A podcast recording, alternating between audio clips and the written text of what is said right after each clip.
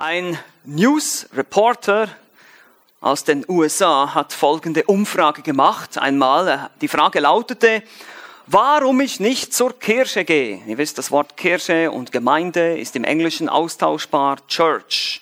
So, warum gehe ich nicht zur Gemeinde? Warum gehe ich nicht zur Kirche? Und nachdem er unzählige Antworten bekommen hat, entschied er sich, die Unzulänglichkeit dieser Alibis zu demonstrieren.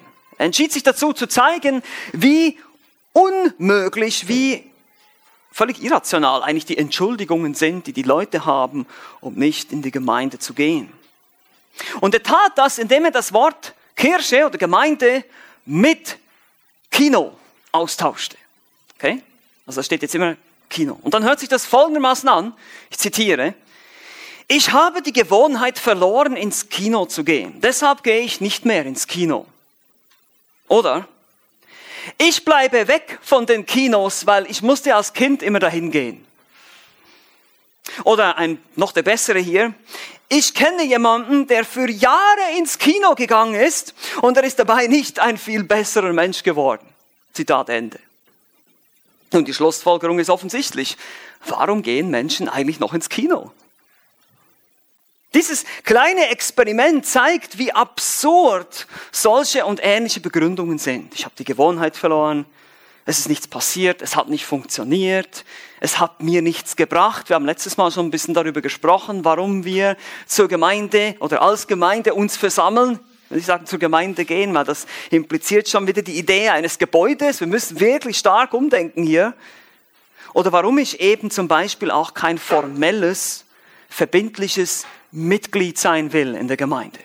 Das gibt heute immer wieder solche Bewegungen, solche Ideologien, die herumschwirren, die sagen, ja, ich bin, ich will kein Mitglied sein in einer bestimmten Gemeinde, weil ich bin ja sowieso Teil des weltweiten Leibes Christi, das reicht mir völlig aus. Oder ich habe meinen eigenen Gottesdienst, oder ich will mal unterschiedliche Gemeinden besuchen, ich will nicht immer in dieselbe Gemeinde gehen, das ist langweilig. Und solche Aussagen hört man. Und viele, viele, viele mehr. Das Problem mit diesen Aussagen, mit den meisten von diesen Aussagen ist folgendes. Sie sind völlig ich-zentriert. Es bringt mir nichts. Es hat mich nicht verändert. Meine Bedürfnisse wurden nicht gestellt. Meine Probleme wurden nicht gelöst. Meine Musik wird da nicht gespielt. Und, und, und. Ihr könnt die Liste fortführen. Und was machen die Gemeinden von heute? Sie machen genau das. Sie versuchen, das Musikprogramm anzupassen. Da gibt es was für Junge, da gibt es was für Alte, da gibt es was für Rockliebhaber, für Klassikliebhaber, für Technoliebhaber, für was weiß ich nicht alles. Zumindest in den USA gibt es solche Gemeinden. Da kommst du rein und dann kannst du, kannst du dich entscheiden. Da gibt es einen, einen charismatischen Gottesdienst, einen pfingstlichen Gottesdienst, einen äh, presbyterianischen Gottesdienst. Einen, und dann kannst du dich entscheiden, wie so ein Buffet. Ja?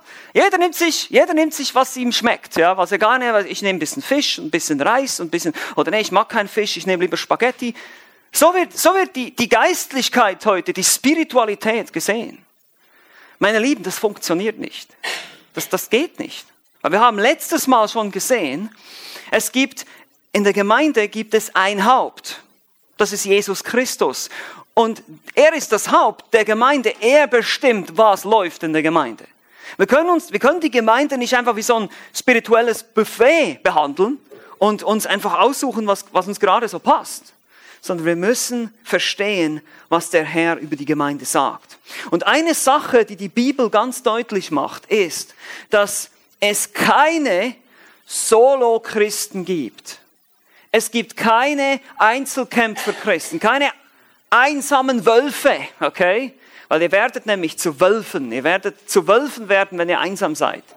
Die Leute, und ich habe das noch und nöcher konnte ich das beobachten in meinem Dienst schon, wenn Leute über mehrere Jahre keine Gemeinde haben, sie werden meistens irgendwie schräg. Die haben einfach plötzlich ganz komische Ideen. Die sind irgendwie ganz, einfach schräg, einfach weird, sagt man dem auf Englisch. Ne? So irgendwie, äh, woher hatte das bloß? Und er hat dann immer so, ja, ich habe halt nur die Bibel studiert und sonst nichts, ich lese sonst keine Bücher und so. Ja, genau, ja, das haben andere auch schon probiert. Es braucht, es braucht eine Gemeinde, es braucht Menschen, die dich korrigieren, die dir sagen, die dir weiterhelfen. Es braucht Lehrer, die dich belehren. Du kannst es nicht einfach alleine schaffen. So, ich und der Heilige Geist gegen den Rest der Welt, ja. Das, so, so läuft das nicht. Das ist nicht Gemeindeleben. Sonst hätte Gott, sonst hätte Jesus gar keine Gemeinde gebraucht. Sonst bräuchten wir gar keine Gemeinschaft. Ist es nicht so? Und wenn wir das alleine gehen würde, wozu denn überhaupt Gemeinde? Und das ist genau die Frage, die wir uns heute stellen. Gemeinde wozu? Gemeinde wozu? Wozu sollte ich in einer lokalen Gemeinde, wir sprechen jetzt hier in erster Linie von der lokalen Gemeinde, ein verbindliches Mitglied sein?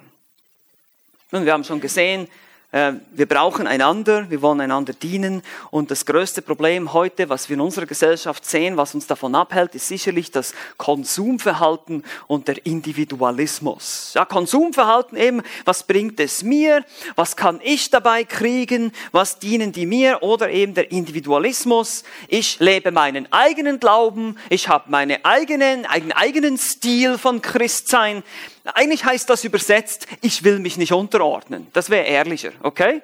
Wenigstens, sei wenigstens ehrlich, wenn du sowas sagst. Du willst dich nicht einordnen, du willst dich nirgends anpassen, du willst einfach machen, was immer du willst. Und deshalb gehst du nicht zur Gemeinde, deshalb kommst du nicht in eine lokale Versammlung. Weil da muss ich mich anpassen.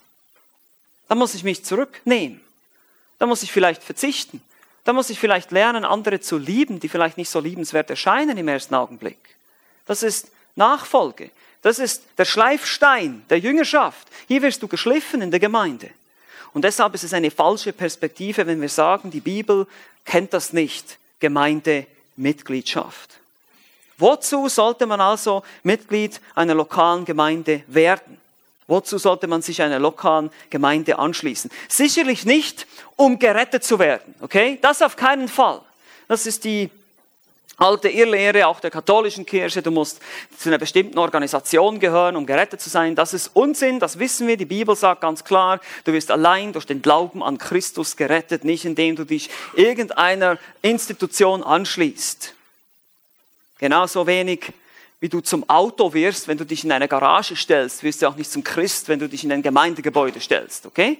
Das ist mal nicht der Fall.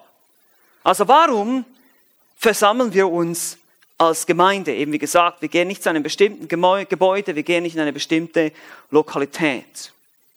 Und wir haben heute nur zwei Punkte. Es ist relativ simpel. Total simpel. Und einige von euch haben dieses Material schon so ein bisschen gehört. Wir haben ja äh, im Vorfeld, wo wir noch in der Bibelgemeinde waren, das Material der Mitgliedschaftsklasse durchgearbeitet. Einiges wird euch bekannt vorkommen, aber ihr kennt ja meinen Spruch. Wiederholung ist der Schlüssel zum.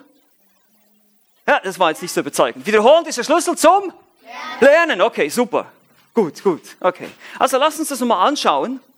Wir haben erstens die Basis und zweitens die Praxis der Gemeindemitgliedschaft. Ganz einfach. Wir haben die Basis, wir haben die Praxis. Weil ich möchte erstmal den Leuten antworten, die behaupten, wir wollen keine Gemeindemitgliedschaft, weil es in der Bibel nicht zu finden ist.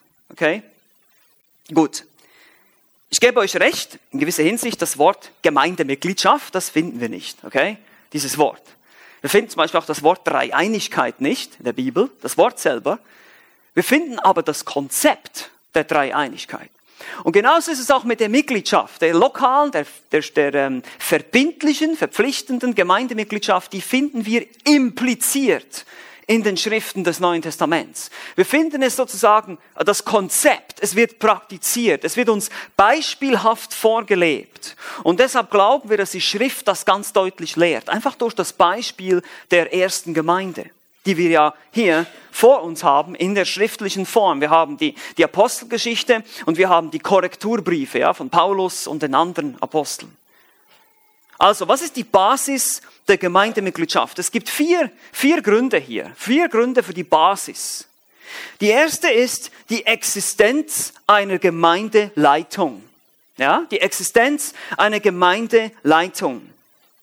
Zum Beispiel in Apostelgeschichte 14, Vers 23 heißt es, nachdem sie ihnen aber in jeder Gemeinde Älteste bestimmt hatten, befahlen sie sie unter Gebet und Fasten dem Herrn an. Hier geht es vor allem um den ersten Teil dieses Verses. Sie haben in jeder Gemeinde Älteste eingesetzt. Jetzt müssen wir ganz genau lesen, was hier steht. In jeder Gemeinde, ist das jetzt die universale oder die lokale Gemeinde? Was meint ihr? Wer ist für universal? Hände hoch. Wer ist für lokal? Hände hoch. Okay, sehr gut, ihr habt aufgepasst. Das ist die lokale Gemeinde. Das ist nämlich jede einzelne Gemeinde, das sind verschiedene, das heißt, es ist die lokale. Es ist eine örtliche Versammlung. Jede dieser einzelnen Gemeinden erhält Älteste, das sind Gemeindeleiter.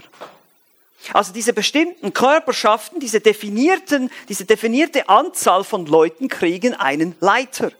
Oder mehrere, natürlich, eine Pluralität ist das. Mehrere Ältesten zugewiesen. Diese Männer hatten die Aufgabe, die Herde zu hüten, die Herde zu nähren, unter ihnen fleißig zu arbeiten. Das lesen wir in der Postgeschichte 20, in 1. Thessalonicher 5. Wenn wir noch alles anschauen, da sehen wir die Aufgabe der Ältesten.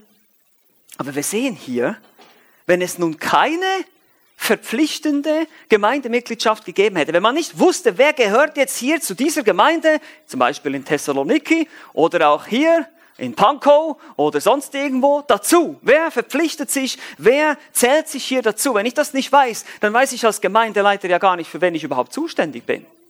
Weil im Hebräer 13, Vers 17 heißt es, dass die Ältesten Rechenschaft abgeben werden für die Seelen, über die sie wachen.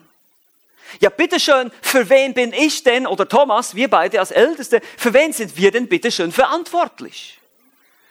Ja, genau, richtig, sehr gut. Nicht für die Gläubigen in Braunschweig, nicht für die Bibelgemeinde meine, meine ich in, in, in wo ist sie nochmal, nicht in Braunschweig, ich sage immer Braunschweig, äh, ist ja egal, ist irgendwo da, da hinten in der Ecke, ja, oder sogar die ECG Wartenberg oder die Bibelgemeinde Berlin, da bin ich jetzt nicht mehr verantwortlich für die Gläubigen da, da werde ich nicht mehr Rechenschaft abgeben müssen, sondern ich bin jetzt hier verantwortlich für euch, so, genauso Thomas auch, mein Mitältester. Und deshalb ist es wichtig, dass wir wissen, wer ist drin und wer ist nicht drin.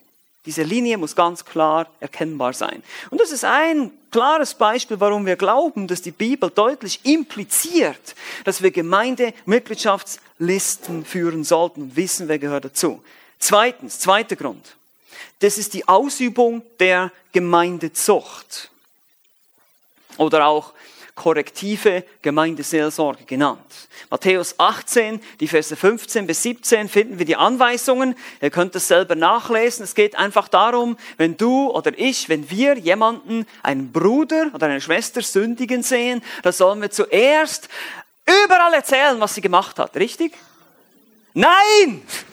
Nein, auf keinen Fall. Wir sollen erst unter vier Augen nur zu dieser einen Person gehen. Das ist ein ganz, ganz wichtiges Konzept. Okay?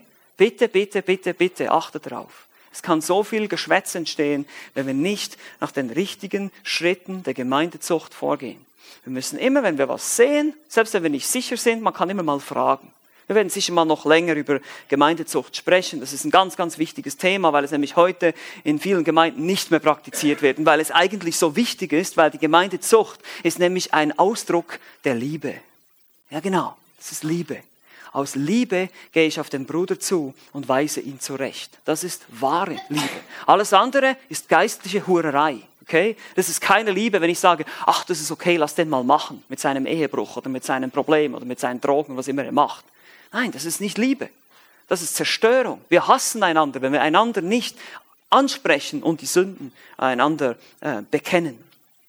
Und wenn er nicht Buße tut, dann musst du zwei oder drei Zeugen hinzunehmen. Und wenn er dann immer noch nicht Buße tut, dann darfst du es oder müssen wir es vor die gesamte Gemeinde bringen. Die ganze Gemeinde soll vor ihn beten, soll ihn bitten, Buße zu tun und umzukehren. Und wenn er dann immer noch nicht umkehrt, dann schließen wir ihn aus. Und hier ist der Punkt. Wenn es keine Mitgliedschaft gibt, dann kann man keinen ausschließen.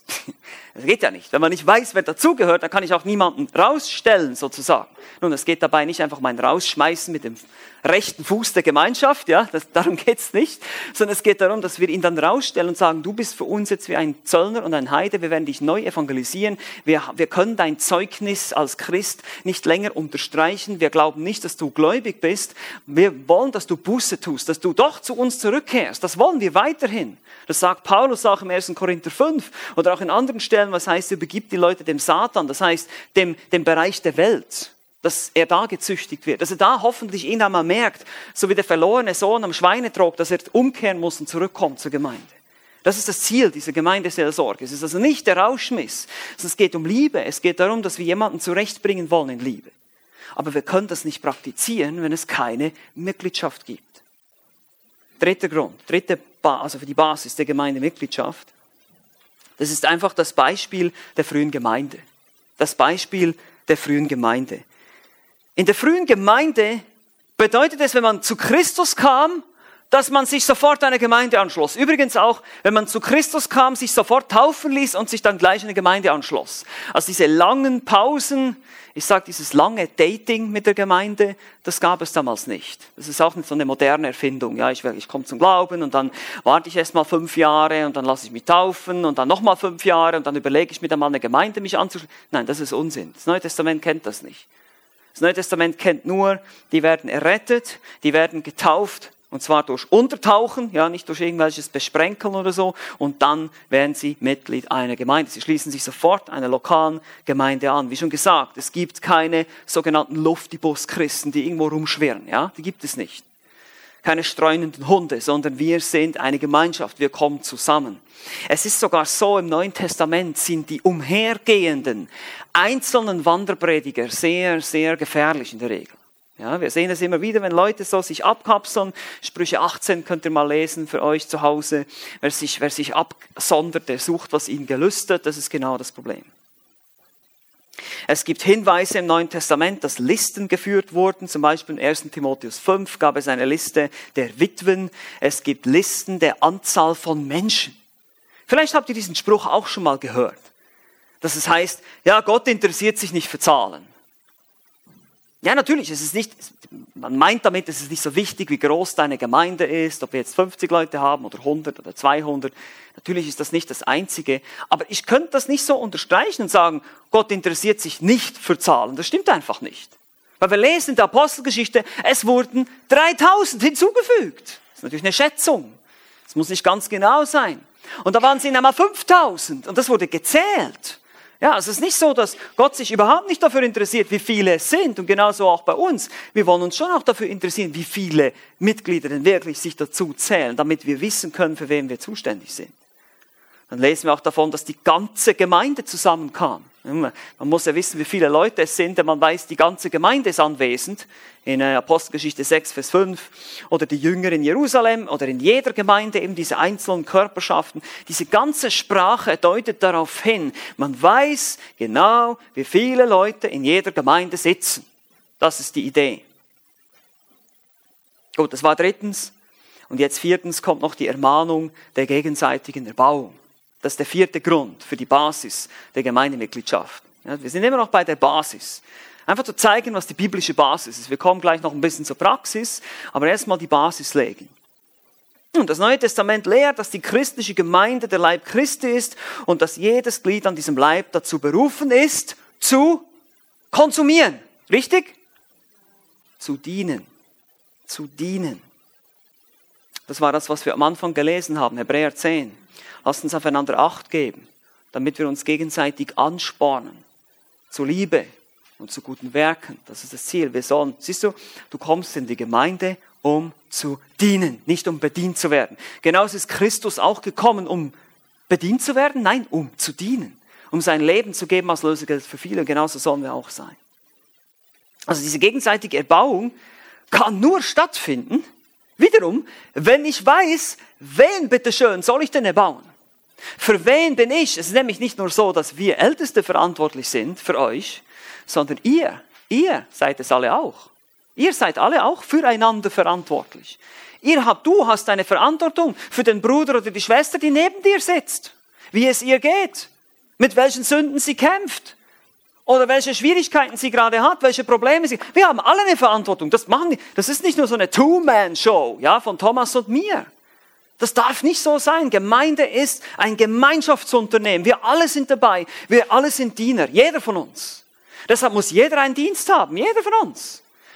Versteht mich nicht falsch. Das muss nicht ein Dienst am Sonntagmorgen sein. Das, der kann auch der Dienst des Gebets. Ist auch ein sehr wichtiger Dienst.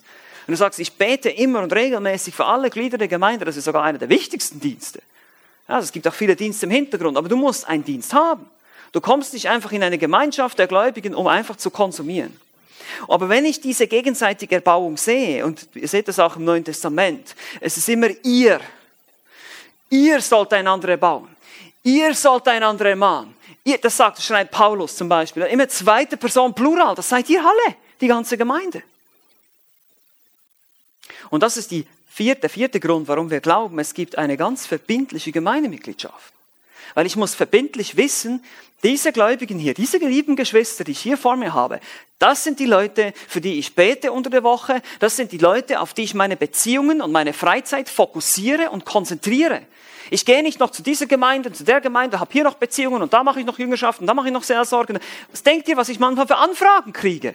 Ja, könntest du noch hierher kommen? Und klar, ab und zu kann man das machen, kann ich mal in Lichtenberg predigen oder so. Aber dann kriege ich, ja, könntest du mit mir Seelsorge machen? Dann sage ich, Moment, wer ist dein Pastor? Wo gehst du zur Gemeinde? Ja, ich gehe nirgends zur Gemeinde. Okay, dann wissen wir schon das Problem. Schließ dich mal eine Gemeinde an. Ja, bevor wir überhaupt irgendwelche Seelsorgesachen beginnen. Schließ dich mal eine Gemeinde an, ordne dich mal da unter. Und dann komm unter die Führung von einem Pastor. Ja? Und dann reden wir dann weiter. Eins nach dem anderen. Ein Schritt nach dem anderen. Nicht so, ja, ich will jetzt Seelsorge. Solche Leute wollen dann meistens nur betüdelt werden. Die haben so eine, so eine psychologische Idee von Seelsorge. Ja, ich habe dieses Problem und ja, und du bist nicht mal in einer Gemeinde, du gehst nicht mal regelmäßig unter das Wort Gottes, du gehst am Sonntag nicht irgendwo hin, wo du das Wort Gottes hörst. Das ist ja kein Wunder, geht's dir schlecht. Das ist ja kein Wunder. Das ist, das ist so, Leute. Das ist eine, da ist eine ganz klare ähm, Verbindung zwischen dem, dem, es hieß ja mal, ähm, du kannst zwei Dinge nicht voneinander trennen. Das ist Staub auf der Bibel und Eis auf dem Herzen. Okay? Kannst du nicht trennen voneinander. Wenn du deine Bibel nicht liest und wenn du nicht betest, dann wird dein Herz kalt sein. Und da kannst du noch so viel Seelsorge kriegen, da kannst du noch so viel betüdelt werden, das bringt gar nichts. Okay? Gar nichts. Nützt nichts. Wir müssen, wir müssen, deshalb ist die Gemeinde so wichtig, deshalb ist die Gemeindemitgliedschaft so wichtig. Ich muss erstmal unter die Belehrung von biblischer Ältestenschaft kommen. Ich muss unter, den, unter die Sorge, unter die Seelsorge anderer Geschwister kommen, die sich um mich kümmern. Und deshalb ist es so wichtig, dass wir uns eben auch umeinander kümmern. Und das ist jetzt Punkt zwei heute. Jetzt haben wir die Basis gehabt. Jetzt kommt die Praxis der Gemeindemitgliedschaft. Basis, jetzt kommt die Praxis. Und zu diesem Zweck schlagen wir nochmal zusammen auf Hebräer Kapitel 10. Hebräer Kapitel 10. Diesen Vers oder diesen Abschnitt, den wir schon in der Schriftlesung gelesen haben, habt ihr schon, habt den schon gehört. Und ich werde jetzt darauf einfach Bezug nehmen, diesen Abschnitt. Deshalb haben wir den schon in der Schriftlesung gehört. Ganz kurz, Hebräerbrief, der Zusammenhang, der Schreiber des Hebräerbriefs, wir wissen nicht, wer es ist, wir wissen nur, es ist durch den Heiligen Geist gegeben worden, weil es das Wort Gottes ist. Der Schreiber des Hebräerbriefs schreibt an jüdische Christen, jüdische Gläubige, die in der Gefahr stehen, wieder in den alten Bund zurückzufallen. Und zwar, weil sie Verfolgung erleiden. Ja, sie wurden von ihren Volksgenossen verfolgt und so war es auch im Judentum, wenn du Christ wurdest damals im ersten Jahrhundert, hast du deinen Job verloren, du wurdest sozial ausgegrenzt und so weiter, wie in manchen muslimischen Ländern das heute der Fall ist, dass die Leute dann rausgeschmissen werden, die Kinder werden von ihren eigenen Eltern vor die Haustür gestellt. Genauso muss man sich das da auch vorstellen. Diese Leute haben gelitten und jetzt standen sie natürlich in der Versuchung zu sagen, na ja, Vielleicht können wir auch ein bisschen wieder so ein bisschen Sabbat halten und doch ein bisschen Gesetze halten, damit uns die Juden, damit wir nicht ganz so schlimm sind in den Augen der Juden. Es ist einfach eine andere Form, sich der Kultur auf eine ungesunde Art anzupassen. Und der Schreiber des Hebräerbriefs warnt sie und sagt ihnen, er schreibt ihnen immer wieder, beschreibt ihnen immer wieder ganz deutlich, Christus und der neue Bund sind besser. Das ist das Schlagwort für den Hebräerbrief, wenn ihr euch ein Stichwort aufschreiben wollt, ihr Kinder, die mit dem Blatt arbeitet, besser. Ja, der neue Bund ist besser. Der Hebräerbrief ist das Thema besser. Es ist ein besserer Bund, es ist ein besserer Hohepriester, es ist ein besseres Opfer, es ist ein besseres Heiligtum, es ist besseres Blut und, und, und. Alles das wird in den ersten zehn Kapiteln des Hebräerbriefs beschrieben, immer wieder. Jesus ist höher als Mose, Jesus ist höher als die Engel und, und, und. Er ist einfach besser.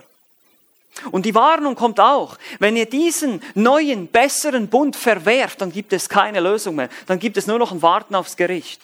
Und hier gibt es keine Rettung mehr für dich. Wenn du diesen einen besseren Bund jetzt verwirfst, du kannst nicht in den alten zurück, das geht nicht. Du musst jetzt voranschreiten. Und nachher, nachdem er das alles erklärt, ganze zehn Kapitel lang, ja, er nimmt sich also viel Zeit, obwohl er ganz am Ende im Kapitel 13 sagt, dass er nur kurz, dass es nur eine kurze Notiz ist eigentlich. Und der Hebräerbrief ist auch relativ kurz, nur 13 Kapitel, hast du eigentlich relativ schnell gelesen. Ist so, ja, das meint der Schreiber selbst, kannst du gucken, Hebräer 13. Ich glaube, es ist Vers 22 oder irgendwas so, in der Gegend. Kannst du dann zu Hause gucken. Äh, auf jeden Fall, er kommt zur Anwendung. Nachdem er das alles beschrieben hat, kommt er zur Anwendung. Und zwar in Hebräer 10, Vers 19. Hier heißt es, da wir nun, Brüder, Freimütigkeit haben zum Eintritt in das Heiligtum. Eben, wir haben jetzt freien, direkten Zutritt zu diesem Heiligtum. Wir müssen nicht mehr zu einem Tempel gehen, wir müssen keine Tiere mehr opfern, weil das Blut von Stieren und Böcken konnte keine Sünden wegnehmen, das konnte nur das Blut des Lammes Gottes, Christus selbst bewirken. Und so haben wir jetzt diesen freien, direkten Zugang ins himmlische Heiligtum. Wir können alle, jeder von uns ist jetzt ein Priester. Jeder von uns kann direkt durch den innenwohnenden Heiligen Geist direkt zu Gott kommen, direkt zu unserem wunderbaren Horbis. Ist das nicht wunderbar? Ist das nicht wunderbar? Ich meine, das ist, das, wenn ihr euch vorstellt, wie das früher war, das war viel umständlicher, viel, der Gott war viel begrenzt, also nicht begrenzter, sondern abgegrenzter, muss man sagen, abgegrenzter, so ein bisschen irgendwie distanziert. Man muss in diesen Vorhof kommen, da musste man dieses Tier opfern und da musste der Priester das für dich tun. Das ist irgendwie so, und da war dieses Heiligtum da, da durfte gar kein Mensch, nur der Hohepriester durfte da rein. Und jetzt plötzlich darfst du einfach rein. Darfst einfach, komm, Gott sagt einfach, komm rein. Komm, es ist alles gut, alle, alle Schuld ist weg.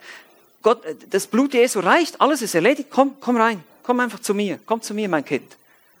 Das ist wunderbar, das ist wunderbar. Und deshalb, weil das so ist, sollten wir jetzt bestimmte Dinge praktizieren als Gemeinde. Weil diejenigen, die draußen sind, die nicht zur Gemeinde gehören, die können das nicht tun, die können es nicht für sich in Anspruch nehmen. Und wir leben als Gemeinschaft, so kam auch Israel schon als Gemeinschaft immer wieder vor Gott und so müssen wir auch als Gemeinschaft vor Gott kommen. Also wir haben diesen Zugang. Und jetzt sehen wir in diesem Abschnitt hier, in den Versen 19 bis, bis und mit 25, sehen wir da verschiedene Anwendungen wie praktizieren wir jetzt diese Gemeindemitgliedschaft? Und ich will das einfach noch kurz mit euch noch durchgehen als Anwendung zum euch selber prüfen. Es geht jetzt hier nicht darum, dass wir mit dem Finger auf jemanden zeigen oder, ja, die sehe ich nie und so, sondern es geht darum, dass du dein Herz prüfst. Weil es geht sehr stark auch um Motive, ihr werdet es sehen. Es geht auch um unsere Herzenseinstellung. Also wir haben auch hier wieder vier Anwendungen. Vier. Erstens, man sollte da sein. Hebräer 10, Vers 25 heißt es, dass wir unsere Versammlung nicht verlassen. Weil das eben genau da der Fall war. Diese Judenchristen, die krebsten so zurück und haben Angst gekriegt. Das ist verständlich, es war Verfolgung. Und der Schreiber des Hebräerbriefs sagt nicht, naja, ja, das verstehe ich. Er sagt, versammelt euch weiter. Die haben sich ja auch am ersten Tag der Woche versammelt, nicht am, am Sabbat. Also es fällt auf. Und so ist es auch bei uns. Wir sollen uns versammeln. Wir sollen das zur Priorität machen in unserem Leben. Ihr seid wie ein Holz, das im Feuer ist. Es brennt nur, solange es auf dem Haufen ist. Wenn man dieses Holz rausnimmt, natürlich nicht mit den Händen, das brennt man sich mit einer Zange und das irgendwo liegen lässt, was passiert? Ja, es kühlt ab. Die Glut ist weg, das Feuer ist weg. Und so wird auch euer geistliches Leben vertrocknen, ausbrennen alleine, ohne Gemeinschaft.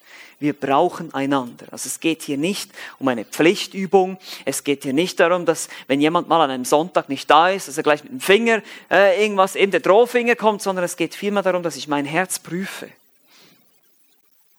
und sage, wie sieht es bei mir eigentlich aus? Liebe ich es am Sonntag, mich mit meinen Geschwistern zu versammeln, um Gottes Wort zu hören? Liebe ich es eigentlich? Mache ich das von Herzen? hierher zu kommen oder auch am Freitag in den Hauskreis oder wo immer wir zusammenkommen, auch als Männer oder Frauen oder was immer wir tun, dass die Gemeinschaft, dass das mir wichtig ist. Weil das sollte so sein. Sonst musst du dich prüfen, ob du überhaupt ein Christ bist, ob du überhaupt gläubig bist. Wenn du dieses Verlangen nicht hast, dich mit anderen Geschwistern zu treffen, hast du ernsthafte Probleme. Ernsthafte. Das ist nicht biblisch. Der Heilige Geist wirkt das in unserem Inneren. Wir wollen mit unseren Geschwistern Gemeinschaft haben. Also mir geht es so. Ich weiß nicht, wie es euch geht, aber mir geht es so. Der Sonntag ist immer der Höhepunkt der Woche. Ist immer der Höhepunkt der Woche. Wenn wir zusammenkommen, um unter Gottes Wort zu kommen.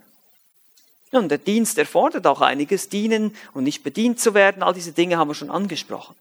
Wir sehen das in der Apostelgeschichte. Die trafen sich täglich. Apostelgeschichte 2,46. Sie sorgten sich täglich um Bedürftige, gewannen täglich Seelen, haben täglich die Schrift erforscht. Wow! Das reichte denen nicht aus, nur einmal pro Woche. Die haben gesagt, oh, wir müssen viel mehr, wir wollen viel mehr. Wie ist es bei dir? Wie ist es bei dir? Zweitens, zweite Anwendung hier. Man sollte vorbereitet sein. Hebräer 10, 22 heißt es, so lasst uns hinzutreten mit wahrhaftigem Herzen in völliger Gewissheit des Glaubens. Hier geht es um deine Einstellung. Ja, es geht nicht nur, natürlich nicht nur darum, körperlich anwesend zu sein hier, ja, am Sonntagmorgen zum Beispiel oder am Freitag im Hauskreis oder wo immer wir uns treffen. Es geht nicht nur darum, dass du deinen Körper hierher bringst und sagst, jetzt kann ich einen Haken machen, Pflicht erfüllt. Nein, auf keinen Fall. Gott gefällt das nicht. Im Gegenteil, wenn das so ist, bleibst du lieber zu Hause. Wirklich. Das ist, das ist, das ist nicht ein Gottesdienst, der Gott gefällt, sondern es geht darum, dass ich mit einem vorbereiteten, wahrhaftigen Herzen hinzutrete. Das wahrhaftige Herz hier in dem Kontext ist ein ein echtes, ein authentisches und ein lehrmäßig gesundes Herz, das die richtigen Gedanken hat. Ihr wisst im hebräischen Herz, Gedanken, Gefühle, das gehört alles zusammen. Das Herz ist nicht nur ein Gefühlszentrum, sondern es ist ein Verstand. Du verstehst ganz bewusst, warum du das tust, warum wir uns hier versammeln, warum wir das Mal des Herrn feiern, warum wir die Schrift lesen zusammen und studieren, warum wir Lieder singen. Du verstehst den Grund, den Zweck, du willst Gott ehren, du willst, dass dein Herz belehrt wird, dein, sag mal, dein geistlicher Akku wieder aufgetankt wird für die nächste Woche. Das ist das Ziel. Das wahrhaftige Herz ist vorbereitet. Und deshalb ist es auch wichtig, wie wir unter der Woche leben. Daher ist jeden Tag Gottesdienst. Nicht nur am Sonntag. Ja, die, diese, wir nennen sie ja gerne U-Boot-Christen, die dann am Sonntag auftauchen und dann wieder untertauchen in die Welt und die leben unter der Woche wie die Heiden und machen was immer sie wollen und denken, einmal am Sonntag bin ich heilig, einmal werde ich mich da unter das Wort begeben und das wird dann irgendwas bringen. Nein, auf keinen Fall worüber wir unter der Woche nachdenken, worüber wir unter der Woche womit wir unter der Woche unser Gehirn füttern. Mit irgendwelchen Serien von Netflix oder was immer du dir anguckst oder eben das Wort Gottes, das macht einen riesen Unterschied. Was immer wir füttern, was immer wir uns angucken, was immer wir uns anhören, das ist dementsprechend sitzt das dann hier in deinem Herzen, wenn du am Sonntagmorgen kommst und dann denkst du, ah, ich kann irgendwie nicht anbeten und Gott ist so weit weg. Ja, kein Wunder. Überleg mal, wie du unter der Woche lebst. Und ist das auch ein Gottesdienst unter der Woche oder ist es nur eben diese Sonntagspflichterfüllung? Deshalb ein wahrhaftiges Herz. Wir müssen vorbereitet sein. Manchmal ist es sogar so, dass wir einfach nur Samstagabends mal ins Bett gehen müssen, damit wir Sonntagmorgen ausgeschlafen sind und aufpassen können und nicht während der Predigt einschlafen. Ja? Sind doch alle wach? Ich kann euch noch alle sehen. Alle Augen noch offen. Ja? Nein, nicht einschlafen, dass man euch wecken muss. Oh, uhu. Wann bist du gestern ins Bett? Und natürlich kann es sein, dass der eine braucht ein bisschen weniger Schlaf, der andere ein bisschen mehr, aber trotzdem, der Sonntagmorgen beginnt schon am Samstagabend. Überleg dir das mal. Drittens, jetzt, jetzt geht es noch mehr ins Eingemachte. Man sollte Anteil nehmen.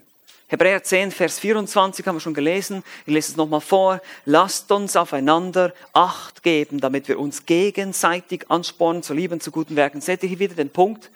Nicht, lasst uns warten, bis der Pastor uns anspricht und uns, nein, steht hier nicht. Lasst uns aufeinander, das ist gegenseitig, wir alle untereinander, wir alle sollen aufeinander Acht geben und uns gegenseitig wörtlich hier provozieren, zur Provokation von guten Werken und Liebe, heißt es hier im, im griechischen Text. Interessant. Positive Provokation. Wie so, ein, wie so ein Basketballtrainer oder ein Fußballtrainer, der dich anfeuert. So ein Mentor, so ein Coach. Komm, komm, du schaffst das. Cheerleader vielleicht, ja, keine Ahnung. Wir versuchen einander anzufeuern. Komm, du schaffst das. Komm, wir machen das gemeinsam. Komm, ich gehe diesen Weg mit dir. Komm, lass uns mal reden. Komm, lass uns mal treffen. Komm, ich rufe dich mal an. Wer macht das? Machen wir das haben wir, nehmen wir Anteil an dem, nicht nur, ach, ich armer und mir geht's so schlecht. Und merkt ihr, wie das heute ist in unserer heutigen Gesellschaft? Wir sind alle so ich-zentriert. Das ist Wahnsinn. Ich meine, ich bin da keine Ausnahme. Ich merke das auch. Ich, sage, oh, ich muss mal wieder an, an die anderen denken. Ich muss viel mehr an die anderen denken. Ich muss viel mehr an Gott und an die anderen denken, als an mich. Wenn du weniger über dich selbst nachdenkst, wirst du weniger depressiv sein. Je mehr du über dich selbst nachdenkst, desto mehr wirst du verzweifeln. Das ist so. Aber wenn ich hier reingucke in mein Herz, da ist überhaupt nichts Gutes. Da ist nur, boah, lieber nicht, lieber nicht hingucken. Ich schaue lieber auf Jesus. Und dann versuche ich mit seiner Kraft den anderen zu dienen. Weg von mir selbst. Wir müssen völlig, das ist das pure, das exakte, das diametrale Gegenteil von dem, was uns die Gesellschaft heute sagt. Du musst auf dich selbst Acht haben, du musst dich selbst lieben. Du, oh, so ein, so ein Unsinn. Das ist so, das ist so zerstörerisch, wenn das in die Christenheit reinkommt. Weil wir werden nämlich totale Egoisten, was wir sowieso schon sind. Wir sind sowieso schon von Natur aus totale Egoisten. Und das wird nur noch gefüttert dadurch. Nein, du sollst den Nächsten lieben, wie du dich selbst bereits schon liebst. Das tust du sowieso schon. Viel zu viel sogar tun wir das. Leider. Und deshalb müssen wir Anteil nehmen. Wir müssen aufeinander Acht geben. Das ist eine anspornende Sprache hier. Lasst uns, lasst uns das tun, lasst uns das tun. Lasst uns einander dienen. Das ist ein Aufruf zur aktiven Beteiligung in der Gemeinde. Hier wiederum dieser Gedanke, es gibt nicht nur keine einzelnen Christen, es gibt auch keine passiven Mitglieder, das gibt es auch nicht. Es gibt auch keine Dauerbesucher in einer Gemeinde, gibt es auch nicht im Neuen Testament. Und ich warne euch einfach, ich weiß, es gibt einige, die heute zum ersten Mal hier sind, das ist kein Problem, keine Angst. Wir werden nicht nach zwei Wochen auf euch zukommen, hey, warum bist du kein Mitglied? Ja, das hat nichts damit zu tun, okay? Ja, hat nichts damit zu tun. Aber es gibt manchmal Leute, die sind dann jahrelang, ja, ich will nur Besucher sein. Und, nein, nein, nein, nein, Moment. Wer bezahlt deine Rechnung? Ich meine, schon nur wenn es um die Spenden geht, wir leben von Spenden. Du lebst hier auf Kosten anderer. Wenn du einfach nur ein Besucher bist, bist du eigentlich ein Schmarotzer. Die ganze Zeit, jedes Mal. Und das ist okay am Anfang, ja. Aber irgendwann wenn ich mich Christ nenne, muss ich sagen, nee, ich muss jetzt mal hier Hand anpacken, weil der Herr hat mich berufen, in der Gemeinde zu dienen, nicht einfach nur rumzustehen. Und das ist genau das Problem heute. Wir haben so viele Leute, die so passiv sind in Gemeinden. Und deshalb kriegen die Gemeinden in Westeuropa auch nichts mehr auf die Beine. Deshalb ist es so schwierig unzuverlässig, man kann sich auf keinen verlassen. Ich, ich rede jetzt nie nicht von euch, ich rede jetzt von allgemein, einfach von all, von all dem, was man hört, von Missionswerken, die, die alle kämpfen mit Finanzen, weil sie nicht genügend Spenden kriegen und, und, und. Man hört viele solche Berichte. Jetzt gerade von mir auch, wenn ich bei der Kontaktmission immer wieder Berichte höre von Missionaren, das ist teilweise ein riesiger Kampf. Wir haben am meisten Geld hier in Europa. Aber ich denke immer, was machen die Leute mit ihrem Geld? Was, wo geht das alles hin? Nun, wo geht's hin? Auf mein Vergnügen, mein Wohlbefinden, meine Ferien, mein, was weiß ich, ich sage nicht, ihr dürft nicht mehr in Urlaub fahren, ich sage einfach nur, überlegt euch die Prioritäten. Und deshalb heißt es hier immer wieder im ganzen Neuen Testament, erweist einander Ehrerbietung, nehmt einander an, kümmert euch umeinander, beneidet einander nicht. Ja, es kann sein, dass der eine mehr hat als der andere oder der eine einen besseren Job hat als der andere. Es ist völlig okay. Es geht nicht darum, dass wir jetzt alle wie Mönche leben oder irgendwie sowas, aber es geht darum, dass wir Anteil haben aneinander. Dass wir wahrhaftig sind miteinander, dass wir freundlich sind zueinander, dass wir einander uns unterordnen, heißt es in Epheser 5, 21, dass wir einander nicht anlügen, dass wir einander lehren, dass wir einander trösten, dass wir einander ermutigen. Wann hast du zum letzten Mal jemanden getröstet? Wann hast du zum letzten Mal jemanden ermutigt? Wann hast du zum letzten Mal jemanden angerufen? Wann hast du zum letzten Mal jemanden getroffen, mit dem du irgendwie ein ermutigendes Gespräch hattest? Gemeinschaft hattest. Das muss nicht alles hier am Sonntagmorgen geschehen. Überhaupt nicht. Gerade heute in, unserer, äh, in unserem Zeitalter von so vielen technologischen Hilfsmitteln sollte das überhaupt kein Problem sein. Und einfach mal einen Bibelvers schicken per WhatsApp. Warum nicht? Das ist okay. Aber wir ermutigen einander. Ja, ich habe an dich gedacht heute. Ich habe für dich gebetet heute.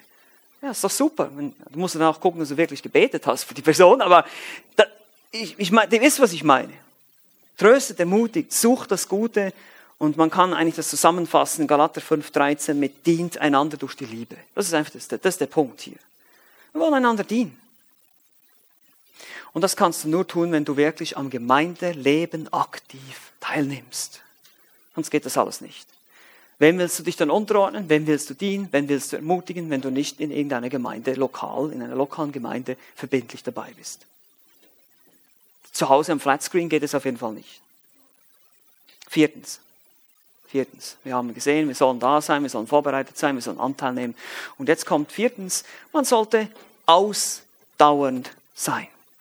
Das ist, glaube ich, auch so ein Problem, das wir oft feststellen. Hebräer 10 in Vers 23 heißt es, lasst uns festhalten am Bekenntnis der Hoffnung, ohne zu wanken. Oder auch einmal mehr in Vers 25 gegen Ende, sondern einander ermahnen und das umso mehr, als ihr den Tag herannahen seht. Dieses Festhalten hier ist wieder anspornend. Lasst uns festhalten. Und dieses Festhalten eigentlich Katecho, davon haben wir auch das Wort Katechismus. Und festhalten sollen sie an dem Bekenntnis, in diesem Kontext hier. Das Bekenntnis. Lass uns festhalten am Bekenntnis der Hoffnung. Und dieses Bekenntnis der Hoffnung ist im Zusammenhang hier dieser direkte Zugang zum Heiligtum. Letztlich das Evangelium. Letztlich die Hoffnung, die wir auf Jesus haben direkter Zugang zum Heiligtum. Dadurch, dazu bekennen wir uns, das ist unser Bekenntnis der Hoffnung, darauf gründet sich unsere Hoffnung, das ist letztlich daran halten wir fest. Da müssen wir standhaft bleiben. Da müssen wir durchhalten, eben ausdauernd sein, dranbleiben. Und deshalb kommt diese Ermahnung dann in Vers 26, dass wenn wir mutwillig sündigen, nachdem wir die Erkenntnis der Wahrheit empfangen haben und diese ablehnen, eben zurückfallen, gibt es kein Opfer mehr für die Sünden. Dann ist vorbei. Wer dieses Bekenntnis, wer diese eine Wahrheit verwirft, der hat keine Hoffnung auf irgendeine Form von Rettung. In Vers 28 macht er dann nochmal dasselbe Argument. Schon wer den alten Bund verworfen hat, musste sterben. Geschweige denn, wenn er den neuen verwirft. Das ist einfach ein verhärteter Unglaube hier in diesem Kontext. Es geht hier nicht um jemanden, der das Heil verliert, der wirklich Christ war, sondern es geht hier darum, in diesem Zusammenhang um diese jüdischen Christen, wo viele von ihnen erstmal nur intellektuell überzeugt waren und sie dann in der Gefahr standen, wieder zurückzufallen, weil sie noch nicht wiedergeboren waren und daher diesen neuen Bund eigentlich ablehnen und eben dieses, diesen, dieses, dieses Opfer Jesu ablehnen. Das ist damit gemeint hier. Aber für uns hier ist wichtig, wir werden zur Ausdauer der gemeinsamen Anbetung aufgefordert. Zur Ausdauer, zum Dranbleiben mit all diesen Praktiken, mit all diesen Dingen, im Anteil nehmen, gemeinsam anbeten, uns versammeln, da sein, all diese Dinge, die wir jetzt gesehen haben. Der Punkt ist, bleib dran. Und deshalb wollen wir das jetzt einfach so in die Woche mitnehmen, uns Gedanken machen, wie sieht's bei dir aus? Ich kann dein Herz nicht sehen, du kannst mein Herz nicht sehen. Das ist eine Sache zwischen dir und Gott. Wie sieht es aus? Ist die Gemeinde auf deinem Kalender Priorität eins? Ist das wirklich so? Weil für Jesus ist es Priorität eins. Also sollte es für uns auch so sein. Der Gemeindebesuch. Wenn ich komme, bin ich vorbereitet. Was habe ich unter der Woche alles getrieben? Habe ich Buße getan, wenn ich gesündigt habe? Habe ich Beziehungen in Ordnung gebracht? Auch wenn wir jetzt nochmal das Mahl des Herrn feiern, ist es auch wichtig, dass wir uns selber prüfen. Ist mein Herz in Ordnung? Habe ich, wenn ich gesündigt habe, um Vergebung gebeten? Und dann nehme ich Anteil an den Nöten anderer, bin ich irgendwie aktiv in der Gemeinde, um wen kümmere ich mich, wer kümmert sich um mich, bin ich dankbar dafür oder störrisch, nehme ich nichts an? Und, und, und, und bin ich ausdauernd, bleibe ich dran? Oder gebe ich schnell auf. Ihr wisst, wie das ist mit der Disziplin. ja, ich weiß, ihr habt keine Ahnung, wovon ich spreche. Man will abnehmen zum Beispiel und dann die ersten paar Wochen geht es gut dann irgendwann mal, ach, dieses Eis sieht so lecker aus und dann das und diesen. Nach vier, fünf Wochen bist du schon wieder am Spaghetti futtern und alles. Ja, vielleicht hast du andere Fallen. Aber ihr seht, das Problem ist oft, wir fangen gut an, wir starten gut, aber dann äh, geht es dann langsam so runter. Ich habe mir vorgenommen, jeden Tag die Bibel zu lesen. Ja, die nächste Woche ist schon jeder zweite Tag und dann jeder dritte Tag. Ja. Ja, das kann passieren. Wir müssen, deshalb müssen wir einander immer wieder aufwecken. Hey, liest du deine Bibel noch? Hey, betest du noch? Hey, komm, lass uns, und das ist positiv, nicht negativ. Ja, das, ist, das müssen wir dann positiv sehen, wenn jemand auf uns zukommt. Hey, wie sieht's aus mit deinem Gebetsleben? Das ist nicht negativ. Da müssen wir uns darüber freuen. Danke, dass du dich um mich kümmerst. Danke, dass du mich liebst, dass du mich genügend liebst, um mich, um mich zu fragen. Und deshalb wollen wir dranbleiben. Amen. Amen. Lass uns noch gemeinsam beten.